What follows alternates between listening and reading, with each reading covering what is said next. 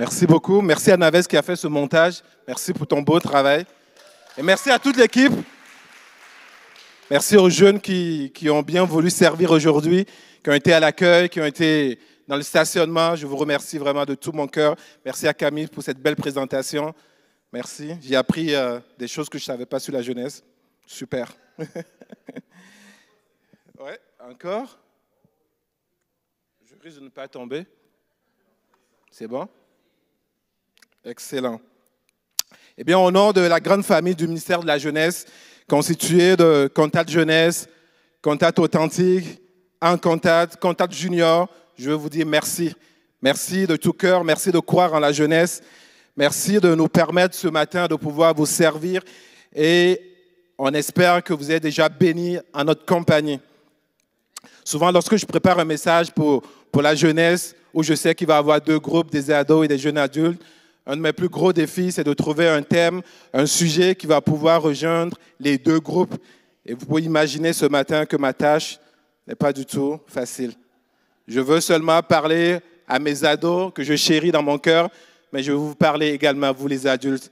Je veux qu'on puisse tous et chacun sortir de ce lieu avec quelque chose qui va brûler sur nos cœurs. Et je crois que le meilleur moyen pour y arriver, c'est de parler la parole de Dieu d'avoir un cœur à cœur ce matin avec vous.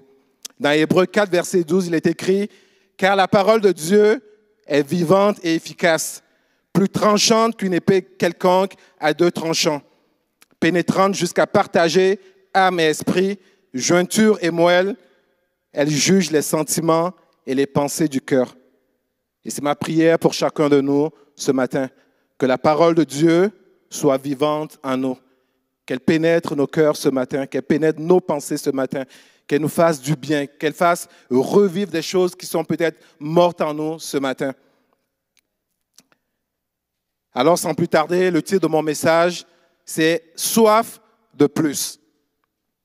Ça fait déjà quelques années que je côtoie des jeunes de tous âges, et s'il y a quelque chose qui revient souvent dans nos échanges, c'est ce profond désir qu'ils ont d'expérimenter des choses concrète avec Dieu. Cela n'est pas toujours, euh, cela n'est pas exclusif aux jeunes. Je crois que chacun de nous, vieux et jeunes, on aspire à expérimenter concrètement Dieu dans nos vies. Et nos jeunes de nos jours sont de plus en plus informés et allumés sur bien de choses. C'est très difficile de les convaincre par un simple et beau verset, comme par exemple on l'avait eu la, la semaine dernière, Fais de l'Éternel ton délice, et il te donnera tout ce que ton cœur désire. Certains en sont convaincus quand on leur dit ça, mais pas tous. Et je suis sûr que beaucoup d'entre vous s'y retrouvent également. Et souvent, ces versets sont sortis de leur contexte pour, pour les calmer. Mais c'est insuffisant pour eux. Ils veulent voir du concret. Et quand parfois, nous, les plus vieux, on, veut leur partager notre cheminement avec Dieu, le témoignage de notre cheminement avec Dieu. Certains nous regardent comme si on, sortait de, on, est descendu d'une autre planète. Je ne crois pas que cela date seulement d'aujourd'hui.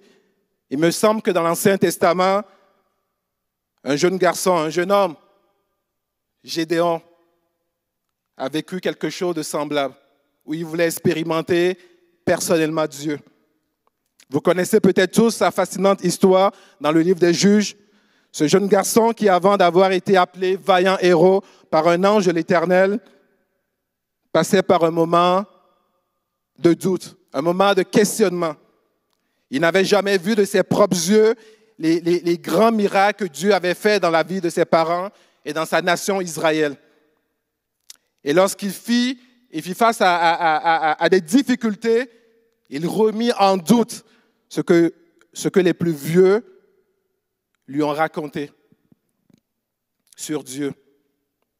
On va lire ensemble un extrait de sa conversation avec l'ange de Dieu qui lui a apparu. On le lit ensemble dans Juge 6, versets 12 à 13. L'ange de l'Éternel lui, a, lui apparu et lui dit, L'Éternel est avec toi, vaillant héros. Gédéon lui dit, Ah, mon Seigneur, si l'Éternel est avec, nous, pourquoi toutes ces choses nous sont-elles arrivées? Et où sont ces prodiges que nos pères nous racontent? Quand ils disent, l'Éternel nous a-t-il pas fait monter hors d'Égypte? Maintenant, l'Éternel nous abandonne et il nous livre entre les mains de Madian. Plus que des paroles, nos jeunes ont besoin de voir des actions concrètes. Ils ont besoin d'expérimenter la puissance de l'Évangile dans leur vie. Ils nous trouvent et ils nous observent et issus parfois des critiques de notre part. C'est facile de leur dire, vous ne lisez pas suffisamment la Bible. Vous ne priez pas suffisamment. Vous êtes tout le temps sur vos selles, tout le temps en train de jouer des jeux vidéo. Quoique, les adultes ne sont pas tous irréprochables sur ces points-là. Et de plus de nos jours, les influenceurs sur les réseaux sociaux ne leur rendent pas du tout la tâche facile. Ils sont bombardés de toutes parts, tiraillés de tous côtés. Et beaucoup aujourd'hui sont en quête de leur identité. Ils ont besoin, plus que jamais, de modèles en parole, en action, en qui ils peuvent s'identifier. Bien-aimés, chère Église, nous avons besoin des uns et des autres. Toutes les générations doivent s'unir, doivent se tendre la main pour s'encourager mutuellement sans jugement. Autant que nous désirons plus de Dieu dans nos vies, nos jeunes aussi réels, ont, un désir réel, une soif de plus et ont besoin de nous. Soutenons-les jusqu'au bout, même s'ils sont parfois durs d'oreille, comme nous le sommes nous aussi, quelques rares fois. Soyons patients avec eux, comme Dieu l'est lui-même avec nous. Dimanche dernier, à l'école de dimanche, certains ados me partageaient comment qu'ils trouvaient parfois difficile à la maison qu'on essaie de leur répéter de prier, de lire la Bible, de venir à l'église, de participer aux activités de la jeunesse. Ils préféreraient que cela se fasse de façon naturelle, qu'on ne leur impose pas cela, ils ont comme l'impression que c'est parfois une obligation pour eux d'être à l'église. Et moi, en tant que pasteur jeunesse, ou les, moniteurs qui sont ici vont pouvoir le témoigner. On n'a pas du tout la joie de servir des jeunes ados qui viennent par obligation. On aime ça quand ils viennent de façon naturelle parce qu'ils ont goûté à quelque chose, parce qu'ils veulent voir des amis, parce qu'ils veulent connecter avec d'autres personnes, avec Dieu. Et dans la discussion, je leur ai posé la question. Vous, parfois, vous sentez comme une obligation de venir à l'église. Est-ce que vous pensez que moi, ou même les moniteurs, se sentent obligés d'être là dimanche après dimanche? Ont-ils l'obligation d'être là tous les dimanches avec vous? La réponse d'une jeune ado de 12 ans m'a profondément touché. Je la cite.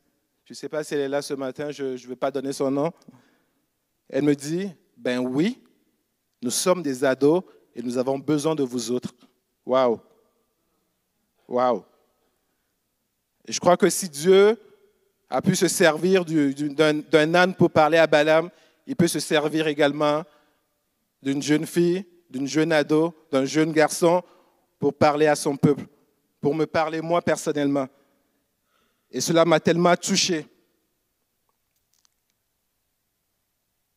Et je l'ai rassuré quand même pour lui dire, si nous sommes là, si nous, tous les moniteurs sont là dimanche après dimanche, vendredi après dimanche, ce n'est pas par obligation, mais c'est par amour pour eux, parce qu'on les porte sur nos cœurs. Et notre seul désir, c'est de pouvoir leur transmettre cette passion que nous avons de Jésus, de pouvoir les, accompagner dans leur cheminement spirituel. Et nous croyons que cela est vraiment primordial pour nos jeunes gens aujourd'hui. Plus que jamais, les jeunes ont besoin de modèles et de mentors dans la foi, comme Paul a été lui-même pour Timothée et pour Tite. Son désir, c'était de les amener à connaître Dieu, à être affermis dans la foi. Et dans toutes les lettres que Paul a envoyées à Timothée, que ce, soit à Timothée ou à Tite, dans le Nouveau Testament, on voit le cœur d'un homme passionné de la jeune génération. Un homme qui, était soucieux des besoins de la jeune génération. Un homme qui semblait être au courant de leurs défis et qui ne cherchait autre chose que de les encourager, que de les, de, les, fortifier dans leur foi, afin qu'ils restent fermes et qu'ils puissent progresser dans, leur marche avec Dieu. Et d'ailleurs, un des versets favoris que tous les jeunes affectionnent, c'est tiré dans des conseils de Paul à Timothée. On peut lire dans 1 Timothée 4, verset 12, que personne ne méprise ta jeunesse. Ou dans d'autres versions, que personne ne méprise ton jeune âge. Mais sois un modèle pour les fidèles en parole, en conduite, en charité, en foi et en pureté. Un autre précieux conseil que Paul va donner à Tite, on le lit dans Tite 2, verset 6, encourage de même les jeunes gens à se montrer réfléchis, en étant toi-même à tout point de vue un modèle de belles œuvres. Dans ton enseignement, fais preuve de pureté, de sérieux et d'intégrité. Que ta parole soit saine et irréprochable afin que nos opposants soient couverts de honte, n'ayant aucun mal à dire de nous. Je veux parler à nos ados ce matin. Jeunes gens, souhaitez-vous que personne n'ait aucun reproche à vous faire, aucun mal à dire de vous? Suivez le conseil de Paul. Et n'oubliez pas de toujours bien ranger votre chambre, de laver la vaisselle, de demander à vos parents, est-ce qu'il y a quelque chose d'autre que je peux faire pour vous? Même lorsque ça ne vous tente pas, priez un peu lisez un peu la Bible. Remerciez Dieu pour tout ce qu'il vous fait, pour tout ce qu'il vous donne. Remerciez-le dans vos propres mots. Et je vous garantis que ça fonctionne à tous les coups. À tous les coups, ça fonctionne. Mais si jamais ça ne fonctionne pas, venez me voir, venez voir les moniteurs, on va trouver des ajustements pour vous. C'est bon?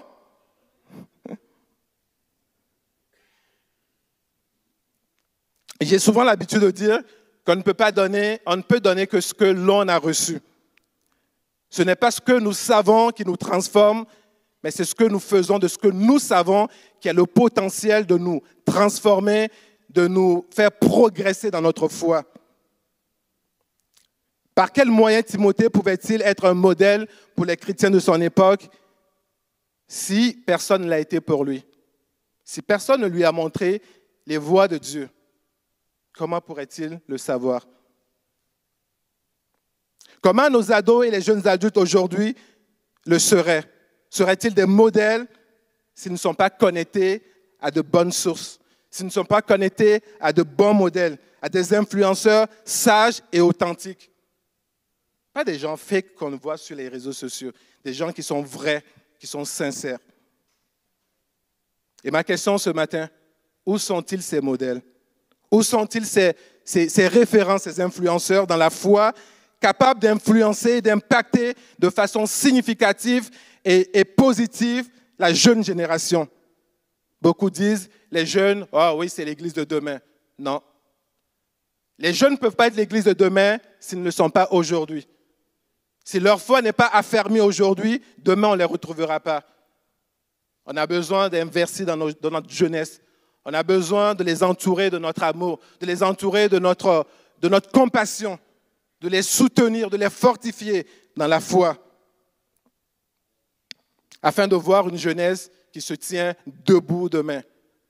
Une, euh, une jeunesse qui va pouvoir continuer la mission de l'Église, celle de faire des hommes et des femmes des disciples. Moi, j'ai le goût de, dans 10 ans, dans 20 ans, dans 30 ans, dans 50 ans, lorsque je vais peut-être euh, être dans un, dans une maison de retraite, voir des infirmières, des infirmiers qui vont me dire Je me rappelle de toi, tu m'as enseigné à l'école, euh, à l'école euh, du dimanche. Je peux-tu prier pour toi Peut-être j'aurai même plus de temps, mais je vais dire oui, oui. On veut voir une relève qui prend à cœur la mission de l'Église. Le roi David, avant sa mort, aurait pu donner toutes sortes de bons conseils à Salomon, son fils qui allait le suicider sur le trône. Par exemple, comment couper la tête d'un géant en trois étapes. Quelles sont les, cinq clés pour passer d'un simple berger un roi puissant et riche? C'est tous des bons conseils qu'il aurait pu donner à David, à Salomon.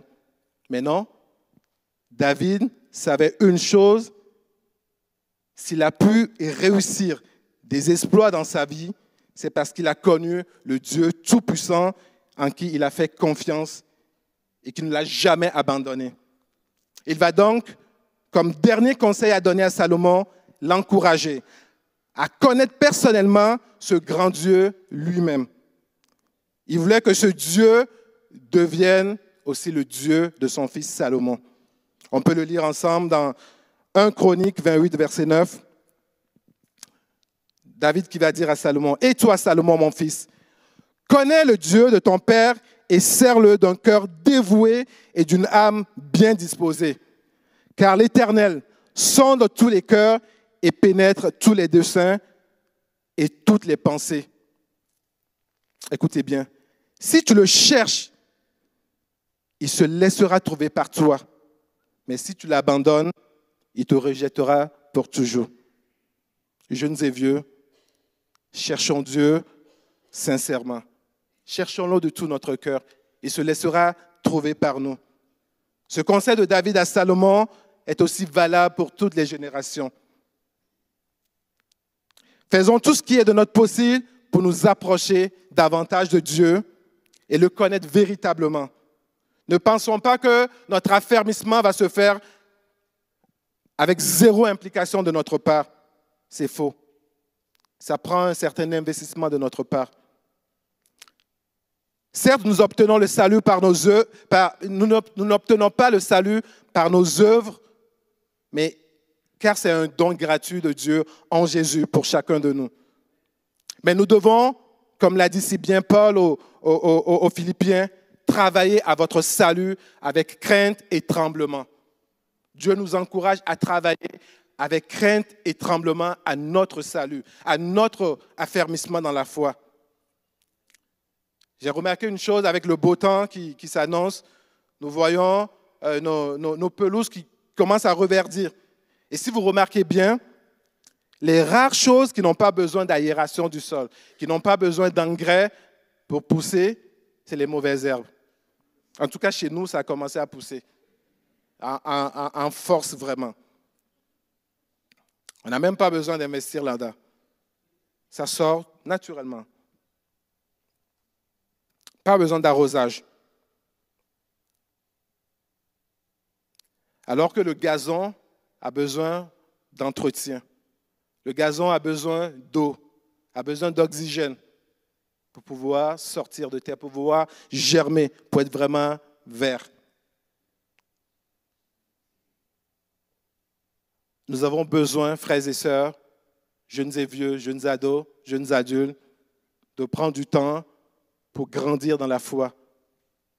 Ce n'est pas toujours évident, ce n'est pas toujours facile, mais il y a toujours des gens autour de nous qui vont nous encourager, qui vont nous fortifier, qui vont nous donner des petits trucs comment avancer avec Dieu, comment grandir dans notre foi. Et parlant de ces personnes que Dieu place autour de nous, nos parents, nos familles, nos amis, comment, comment est-ce que leur témoignage nous influence-t-il? Je vous partage ceci. Lorsque j'étais ado, quelque chose qui, que je ne comprenais pas chez mes parents, c'était le fait qu'ils m'obligeaient à aller à l'église assure un cours de catéchisme pour pouvoir prendre ma première communion, aller à l'église vraiment tous les dimanches, alors qu'eux-mêmes n'y allaient pas. Pourtant, c'était des parents extraordinaires, aimants, toujours présents. Mais j'avais toujours de la misère à comprendre pourquoi moi je devais y aller et non pas eux. Parce que eux, ils disaient à l'époque, trop occupés. Pas le temps. Et moi, dans, ma naïveté d'ado, j'ai cru faussement que ceux qui vont à l'église le dimanche matin, c'est ceux qui n'ont rien à faire. Et j'étais pressé de trouver quelque chose à faire le dimanche, ne plus y aller. Je ne les voyais jamais prier, jamais discuter autour de la Bible. Pourtant, ils étaient extraordinaires. Je suis vraiment reconnaissant pour l'éducation qu'ils m'ont donnée, pour l'amour qu'ils m'ont donné. Mais je crois très sincèrement ce matin que s'ils avaient pris le temps de me parler de Dieu de, façon authentique, de, de m'apporter ce que j'aurais pu avoir de plus en connaissant Dieu, ça aurait été vraiment une bénédiction pour moi. Ça m'aurait évité des erreurs dans mon cheminement plus tard. Une chance qu'on apprend de nos erreurs, dont j'ai appris de mes erreurs plus tard moi-même, à la sueur de mon front. Personnellement, mon intérêt pour Dieu a commencé le jour où j'ai commencé à, passer mes vacances chez un oncle maternel, un de mes oncles maternels, un homme passionné de Dieu, un homme qui, était, qui avait une grande charge euh, au niveau de son travail, un gestionnaire, mais qui trouvait du temps dimanche après dimanche pour aller à l'église avec ses enfants. Et à chaque fois que j'allais chez lui pendant les vacances, on prenait le temps de prier à table avant de manger. Il nous, il nous appelait le soir avant d'aller se coucher. Il nous racontait des histoires dans la Bible. Et ça a suscité un intérêt dans mon cœur. Je voyais son témoignage. Je voyais tout l'amour qui dégageait. Et je me disais, je veux ressembler à ce. Je, je, je savais qu'il y avait quelque chose que mon père n'avait pas, que je retrouvais dans le cœur de ce oncle-là. Et ce oncle a eu un grand impact dans ma vie. Un homme qui aimait vraiment Dieu, qui pouvait communiquer la foi sans forcer, simplement avec la passion qu'il avait pour Dieu. Et en donnant ma vie à Christ, j'étais de plus en plus conscient que ce oncle a été vraiment euh, quelque chose de déterminant dans ma progression, dans ma, marche avec Dieu. Et son témoignage m'a amené à vouloir expérimenter ce Dieu, à vouloir désirer ce que ce oncle avait que moi je n'avais pas. Quand il y avait un souci dans la famille, il disait, venez, on va prier ensemble.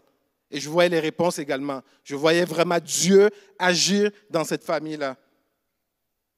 Et cela m'a encouragé à vouloir expérimenter Dieu de façon personnelle également. Cela m'a amené à, à, donner ma vie personnellement à Dieu et à désirer continuer cette marche avec lui.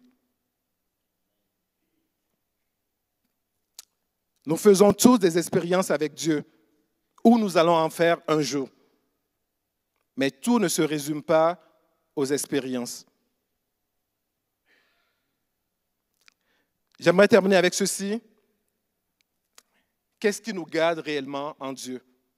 Est-ce que ce sont les expériences que nous faisons avec lui ou c'est autre chose? Je peux témoigner que j'expérimente Dieu dans les bons comme dans les mauvais moments. Mais je peux vous garantir que ce ne sont pas uniquement ces expériences, aussi belles et grandes qu'elles soient, qui nous gardent en Dieu. C'est seulement la foi que Dieu nous donne, la foi qu'on reçoit dans nos cœurs, qui peut nous garder dans, la, qui peut nous garder dans les voies de Dieu. Peu importe les, les saisons qu'on va traverser, peu importe les difficultés qu'on va avoir, Dieu nous donne vraiment ce, ce cadeau gratuit qui nous permet de croire, même lorsque tout semble être contraire à ce que nous, on veut.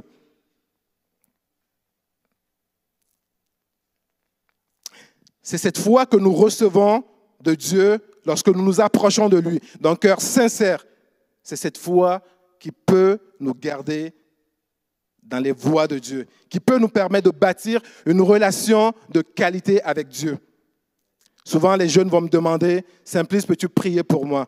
Je veux expérimenter Dieu dans mes difficultés, dans mes crises d'anxiété, dans mes crises d'angoisse, dans, ma maladie, dans mes études, dans mes relations avec les autres. Je veux vraiment expérimenter la, euh, puissance de Dieu. Je veux avoir une réponse à ma prière.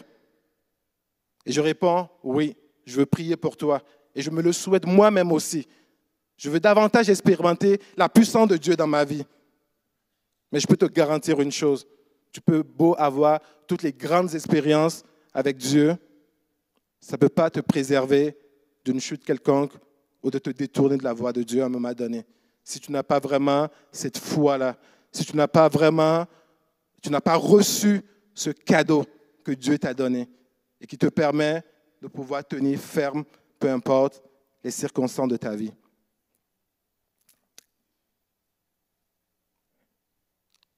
Rechercher uniquement l'expérience pour croire dans cette vie peut faire de nous des personnes les plus ingrates et les plus malheureuses.